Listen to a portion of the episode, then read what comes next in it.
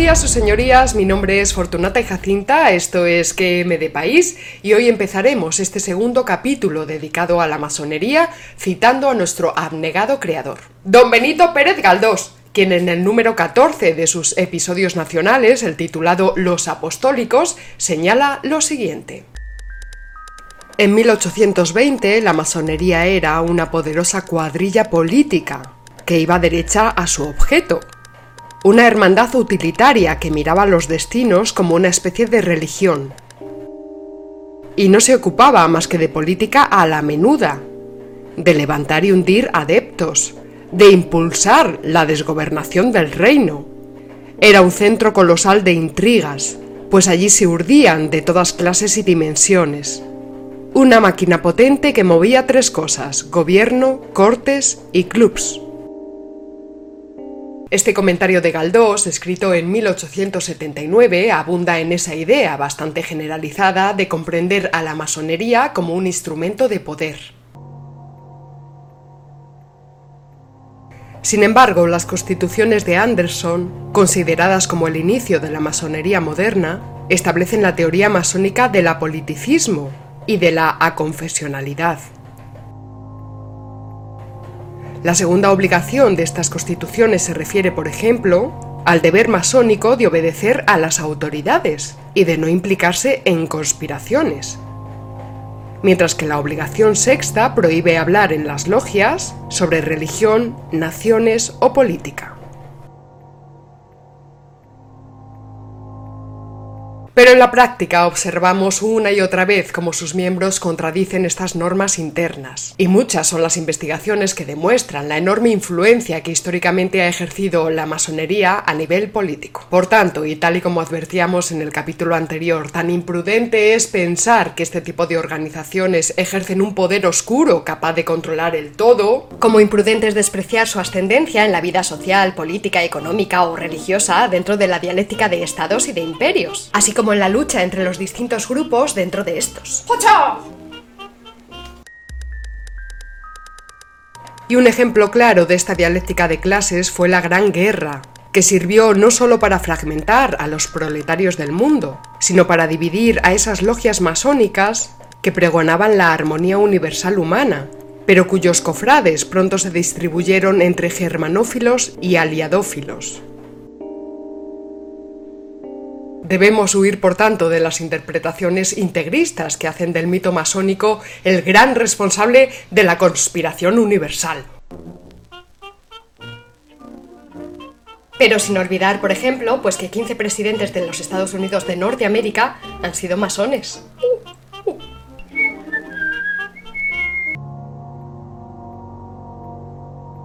Esta nación de Norteamérica es la primera potencia masónica del mundo, por encima de la propia Inglaterra, patria indiscutible de la moderna masonería universal desde que en 1717 se fundó la Logia de Londres y en 1723 la Gran Logia de Inglaterra.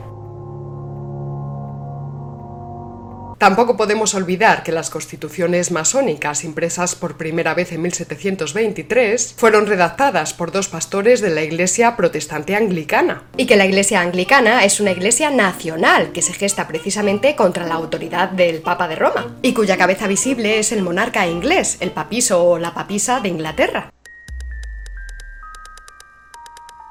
Es decir, el poder político y el poder religioso están inextricablemente unidos en Inglaterra, lo que supone una especie de cesaropapismo. También es un hecho indiscutido el vínculo histórico que existe entre la masonería y la Iglesia anglicana. En la actualidad, la reina Isabel II de Inglaterra es honoríficamente la mayor autoridad masónica, y casi toda la jerarquía episcopal anglicana está afiliada a la Gran Logia de Inglaterra.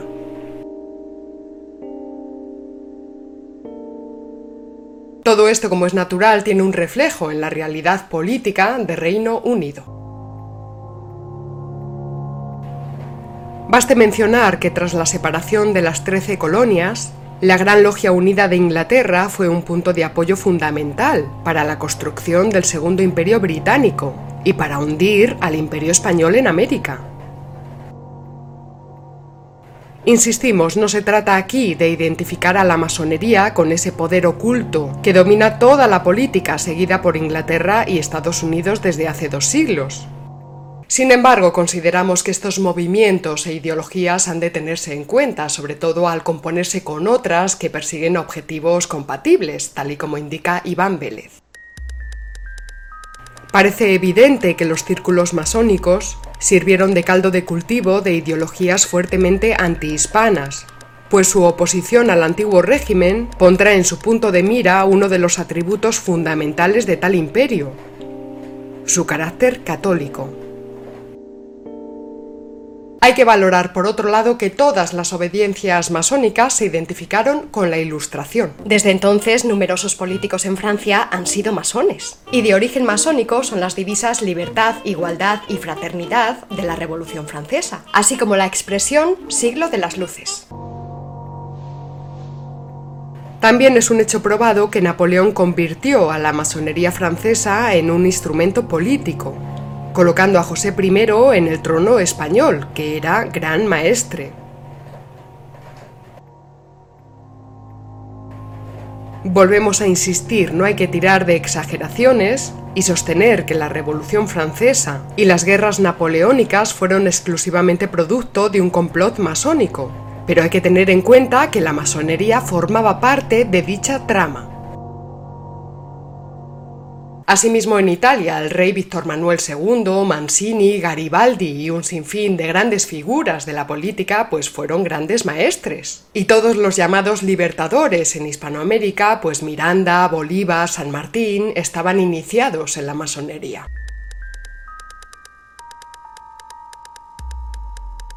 Miguel Moraita Sagrario, periodista y catedrático de historia en la Universidad Central, ideólogo espiritualista español del siglo XIX, republicano federal iberista y anticlerical infatigable, fue cómplice directo del secesionismo filipino Miguel Moraita fue el primero en ocupar el cargo de gran maestro y soberano gran comendador del Grande Oriente Español, y como decimos había tomado partido muy pronto por los secesionistas anticlericales filipinos. En 1890, Moraita funda en Madrid la logia La Solidaridad, logia para españoles procedentes de las islas Filipinas, y a finales de 1890 encarga al estudiante filipino Antonio Luna Novicio que redacte el proyecto de una organización masónica para Filipinas que siguiera el modelo peninsular. Leemos ahora el siguiente extracto publicado en agosto de 1896 por el periódico La Dinastía.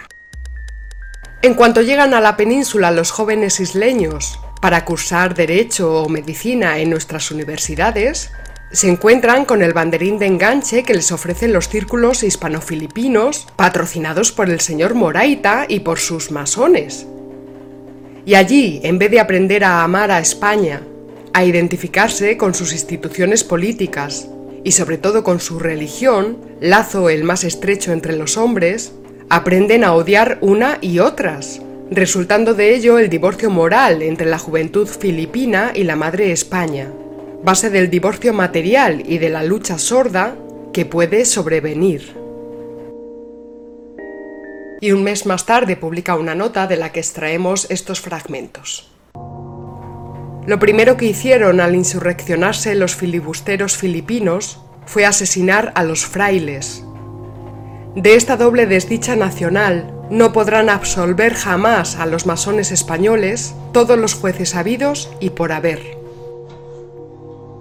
Y es que, como ya comentamos en el capítulo anterior, la llamada masonería especulativa o filosófica nació en Inglaterra a principios del siglo XVIII con una clarísima vocación anticatólica. Vocación que resultó muy útil para la configuración nacional de Inglaterra, pero que derivó en un anticlericalismo feroz en aquellos países que se habían mantenido fieles a la Iglesia de Roma, creando gravísimas disensiones internas. También hay que señalar que este primer afán anticatólico derivaría en un proceso de descristianización completo de los principios masónicos, lo que desataría un enfrentamiento todavía más enconado con el papado. Veamos esto con calma. Lo primero que debemos advertir es que la masonería no es un movimiento unitario y armónico, sino que masonería se dice de muchas maneras. Y a la vista está la enorme variedad de obediencias, rituales, grandes logias, grandes orientes y triángulos que coexisten en la actualidad. Hay que resaltar, por otro lado, que el origen de todas estas organizaciones es de tradición inequívocamente cristiana, y que en su desarrollo histórico aparecen claramente marcadas dos eras o dos épocas bien diferenciadas. La masonería llamada operativa o antigua, y la masonería moderna, también llamada filosófica, especulativa o simbólica, aunque también valdría decir mitológica y de una mitología confusionaria y oscurantista, como ya apuntábamos en el capítulo anterior. La masonería operativa es aquella que está vinculada con los grandes constructores de catedrales desde la Alta Edad Media hasta más o menos principios del siglo XVII, y como vemos el término tiene un carácter profesional, denota un oficio.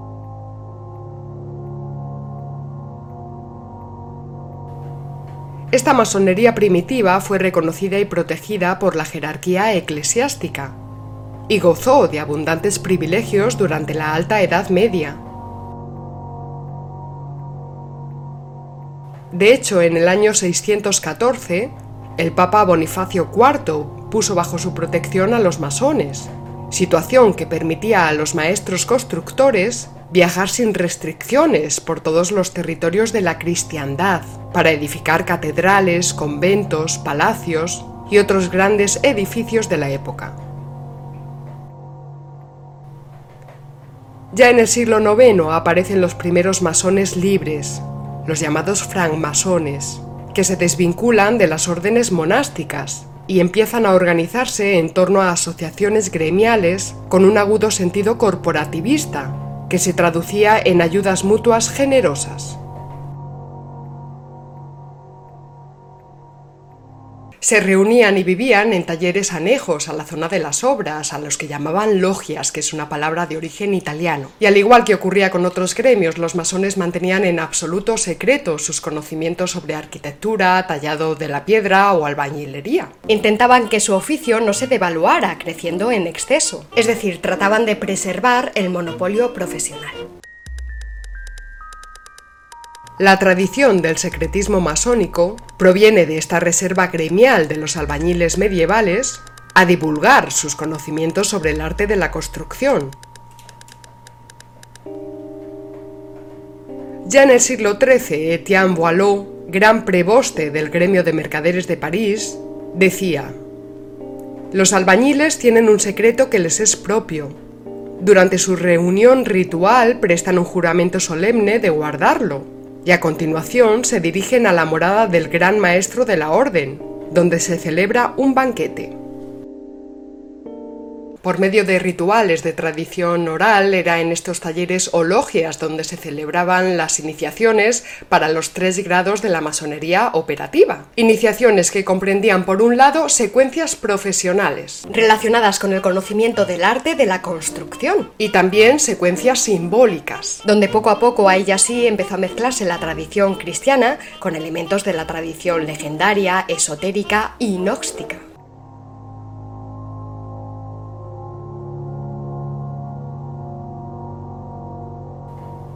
Precisamente por incorporar ciertos componentes de tradición pagana, ajenos a la doctrina cristiana, la Iglesia empezó a recelar de ciertos comportamientos masónicos.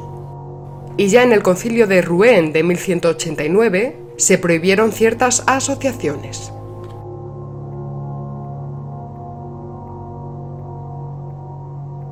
Porque hay que tener en cuenta, sus señorías, que el catolicismo, en tanto universalismo, se opone a todo secretismo y a todo gnosticismo. Claro, hombre, claro. Con el ascenso de la burguesía durante el siglo XV y la puesta en marcha del nuevo sistema mercantilista y pragmático del Estado moderno, dio inicio a un periodo de transformación de estas asociaciones. Coincidiendo con los inestables y violentos tiempos de la Reforma protestante, Se interrumpió además la construcción de grandes catedrales, y para evitar la decadencia absoluta, las logias inglesas y escocesas abrieron sus puertas a los masones llamados aceptados. Personas ajenas al arte de la construcción y que se dedicaban pues al intercambio de ideas filosóficas y políticas. Abogados, maestros y médicos, hombres de letras, comerciantes, políticos y también sacerdotes, católicos también.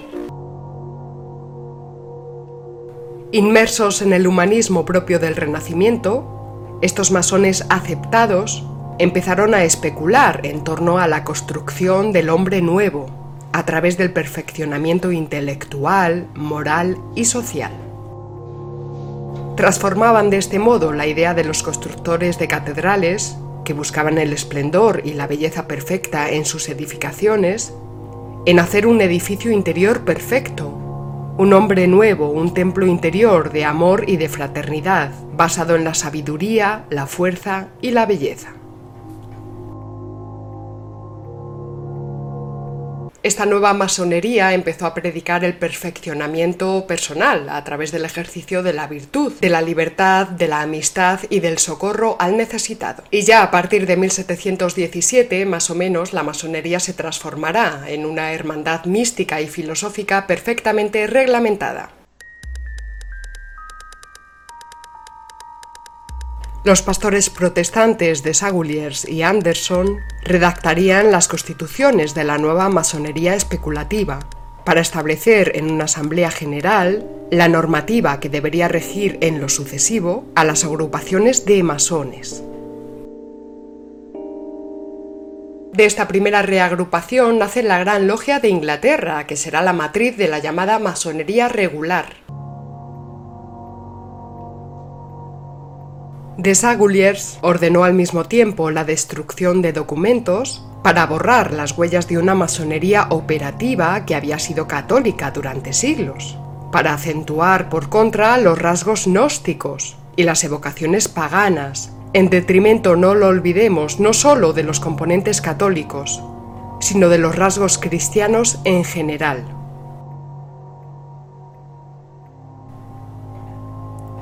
Este fuerte sentimiento antipapista afectaba de forma profunda a Desaguliers, descendiente de hugonotes salidos de Francia hacia Inglaterra tras la revocación del Edicto de Nantes de 1685. Cabe insistir, por tanto, en que la masonería operativa era de tradición profundamente cristiana. Sus rituales estaban transidos de fe cristiana y de invocaciones a Cristo y a su madre. Pero a medida que avanza el siglo XVIII, la idea de Dios experimenta una fuerte regresión. Es ahí donde el filósofo español Gustavo Bueno sitúa el llamado proceso de inversión teológica. Dios ya no es aquello de lo que se habla, un Dios trascendente fuera del mundo, sino aquello desde donde se habla, un Dios inmanente que va realizándose en el desarrollo del propio mundo.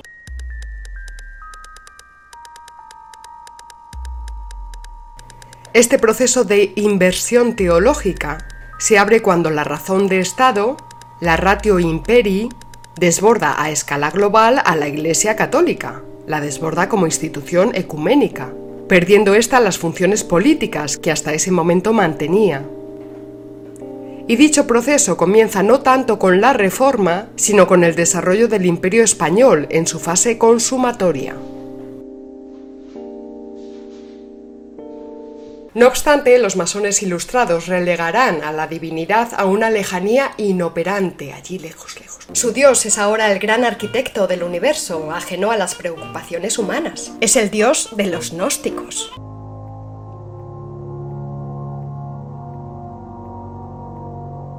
Asimismo empieza a postularse la secularización de todos los valores, buscando privar a la Iglesia, sobre todo a la católica, de su fuerte influencia sobre la sociedad, hasta el punto de que el Gran Oriente de Francia se desvinculó en 1877 de cualquier creencia religiosa y dejó a la libertad de sus miembros aceptar o no la existencia de la divinidad.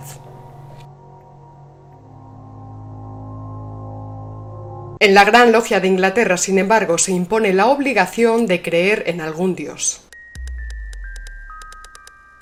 La primera obligación de las constituciones de Anderson establece que los masones no están obligados a seguir la religión del país donde vivan, sino que solo deben obligarse, abrimos comillas, a la religión en la que coinciden todos los hombres, cerramos comillas.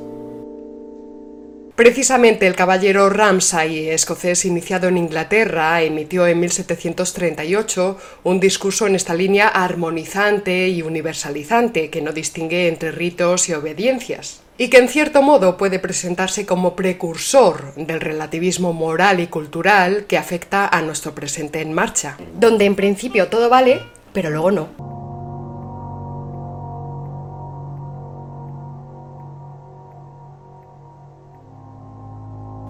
Este discurso de Ramsay, pronunciado frente a las agrupaciones masónicas de Francia, se considera fundacional de la masonería ilustrada. Por ejemplo, Ramsay definió el conjunto de las naciones como una gran república y continuaba. Queremos reunir a todos los hombres de espíritu ilustrado, de costumbres amables, de humor agradable, no solo por amor a las bellas artes, sino sobre todo para los grandes principios de la virtud, de la ciencia y de la religión, en los que el interés de la confraternidad se convierte en el del género humano entero. Como podemos observar, Ramsay acentúa sobre todo los elementos supranacionales, convirtiendo a esa masonería idealizada por él pues en una evidente precursora del llamado mundialismo, o más bien globalismo, el famoso nuevo orden mundial. Cuánto agradecimiento se debe a esos hombres superiores, que sin interés grosero, sin atender al deseo natural de dominar, han imaginado una organización cuyo único fin es la reunión de los espíritus y de los corazones, para hacerlos mejores y para formar en la sucesión de los tiempos una nación totalmente espiritual, en la que sin suprimir los diversos deberes que exige la diferencia de estados, se creará un pueblo nuevo, compuesto por diversas naciones, a las que cimentará todas de cierta manera por los lazos de la virtud y de la ciencia.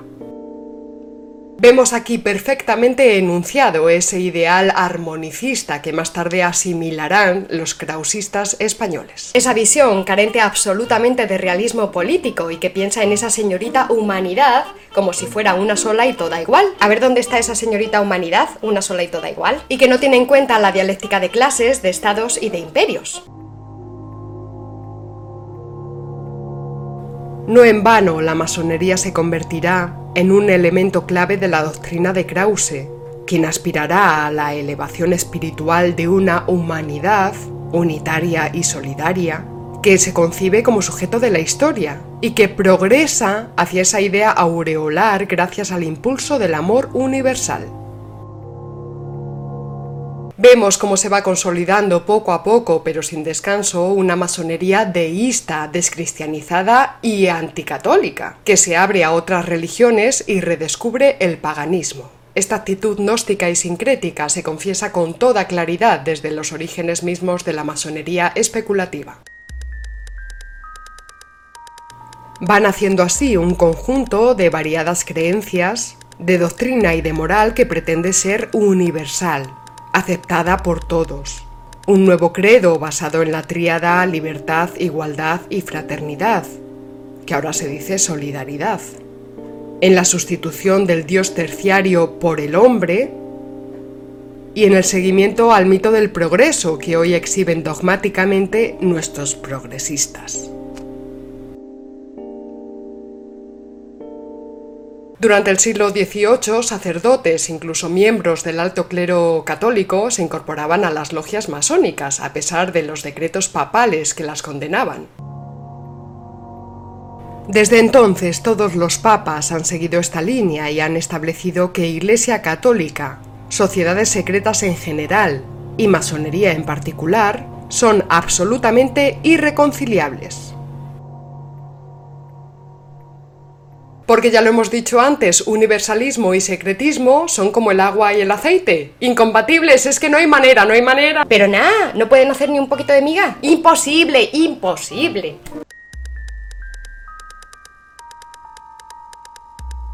Para ir cerrando este capítulo y abriendo el tema del próximo, más centrado en la historia de la masonería en España, indicaremos que el propio Benito Feijó se mofó de la sobreabundancia de ceremonias en los rituales masónicos, señalando que tales superficiales ademanes en modo alguno podrían sustituir la profundidad filosófica alcanzada por los teólogos católicos.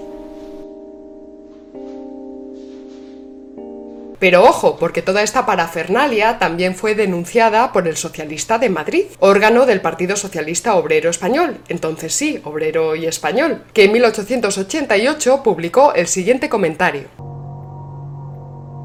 La masonería, con su simbolismo ridículo y su enmarañada nomenclatura, no pasa de ser hoy uno de tantos anacronismos, sostenido por los hábiles, la masonería en manera alguna conduce a la emancipación social, antes bien es un estorbo puesto en su camino, y ningún trabajador debe contribuir a fortalecerla.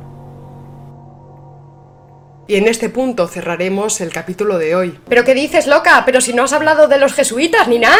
Momento que aprovecharé para anunciaros que lamentándolo mucho he de parar temporalmente la actividad del canal de YouTube de Fortunata y Jacinta. Unas semanitas no más, justo hasta después de la Navidad. Ay, hija, qué alegría, menos mal, y vamos a poder comer el turrón. Y lo que es más importante, ¿vamos a tener aguinaldo? Bueno, el caso es que pararemos un par de semanas, en primer lugar porque se lo debo a mi familia, y segundo porque precisamente el día 13 de enero, Paloma Hernández, el sujeto operatorio que encarna la ficción de Fortunata y Jacinta, hará una intervención en la Escuela de Filosofía de Oviedo en torno a la figura de don Benito Pérez Galdós.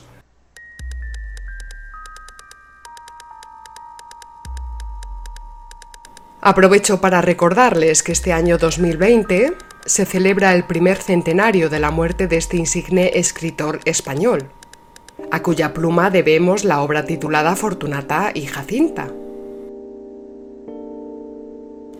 Yo destinaré parte del periodo navideño a estudiar con calma algunas de las particularidades de este figurón de la historia de España. Su convencido y decidido patriotismo, por ejemplo pero también su acendrado anticlericalismo. Es decir, someteremos a crítica a nuestro abnegado creador. Ya verás tú. ¡Zasca, zasca! ¡Ay, madre, cómo se entere! ¡Ay!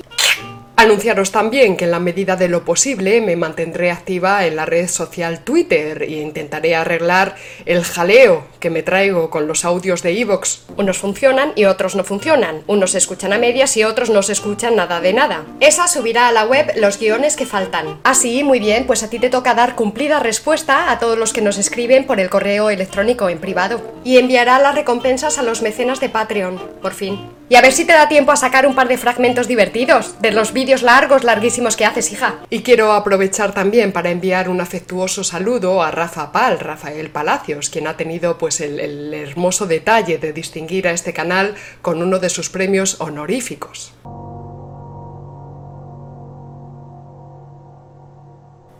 Tal y como tuve oportunidad de expresarle a él mismo, casos como el mío, el suyo propio, el del resto de homenajeados y otros muchos, revela hasta qué punto somos los españoles de a pie quienes una vez más emprendemos la defensa de la nación, con los recursos que tenemos a nuestro alcance, sin el soporte de las instituciones públicas, sin el amparo de los grandes medios de comunicación y sin la financiación de asociaciones privadas que pudieran hacer nuestra labor más ágil.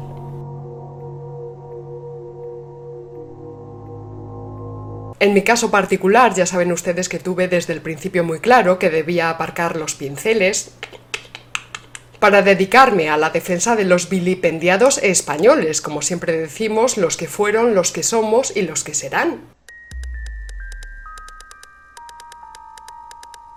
Es verdad que soy yo la que dedica decenas de horas de estudio para preparar cada guion, la que se pone delante de la cámara, y muere de sueño mientras edita los vídeos de madrugada. Pero son cientos de personas las que han decidido apoyar económicamente este proyecto de Fortunata y Jacinta, permitiendo con sus donativos que el proyecto pues sea posible.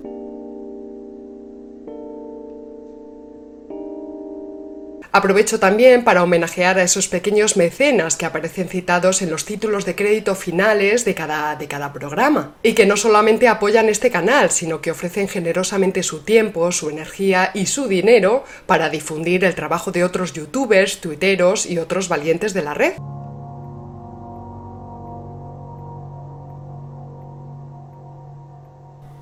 Yo me nutro a diario de las investigaciones que durante décadas se realizan en la Escuela de Filosofía de Oviedo.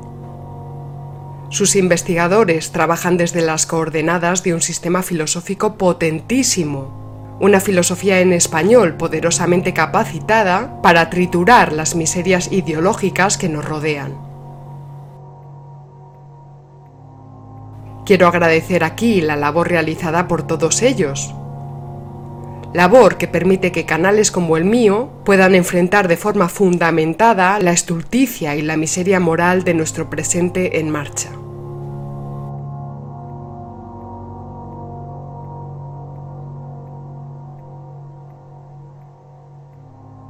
Y por último, también les invito a que aprovechen este descanso navideño para repasar los vídeos del canal, en particular los de la saga de la Segunda República, que nos llevó tres meses de trabajo, se dice pronto. ¿eh? Y ahora sí que sí, Fortunata y Jacinta cierra este capítulo deseándoles una feliz Navidad. Adiós, adiós, adiós, adiós.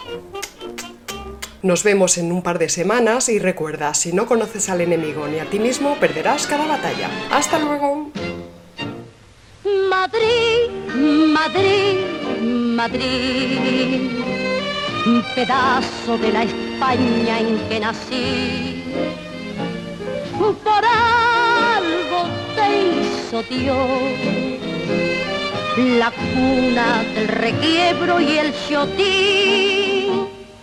Madrid, Madrid, Madrid.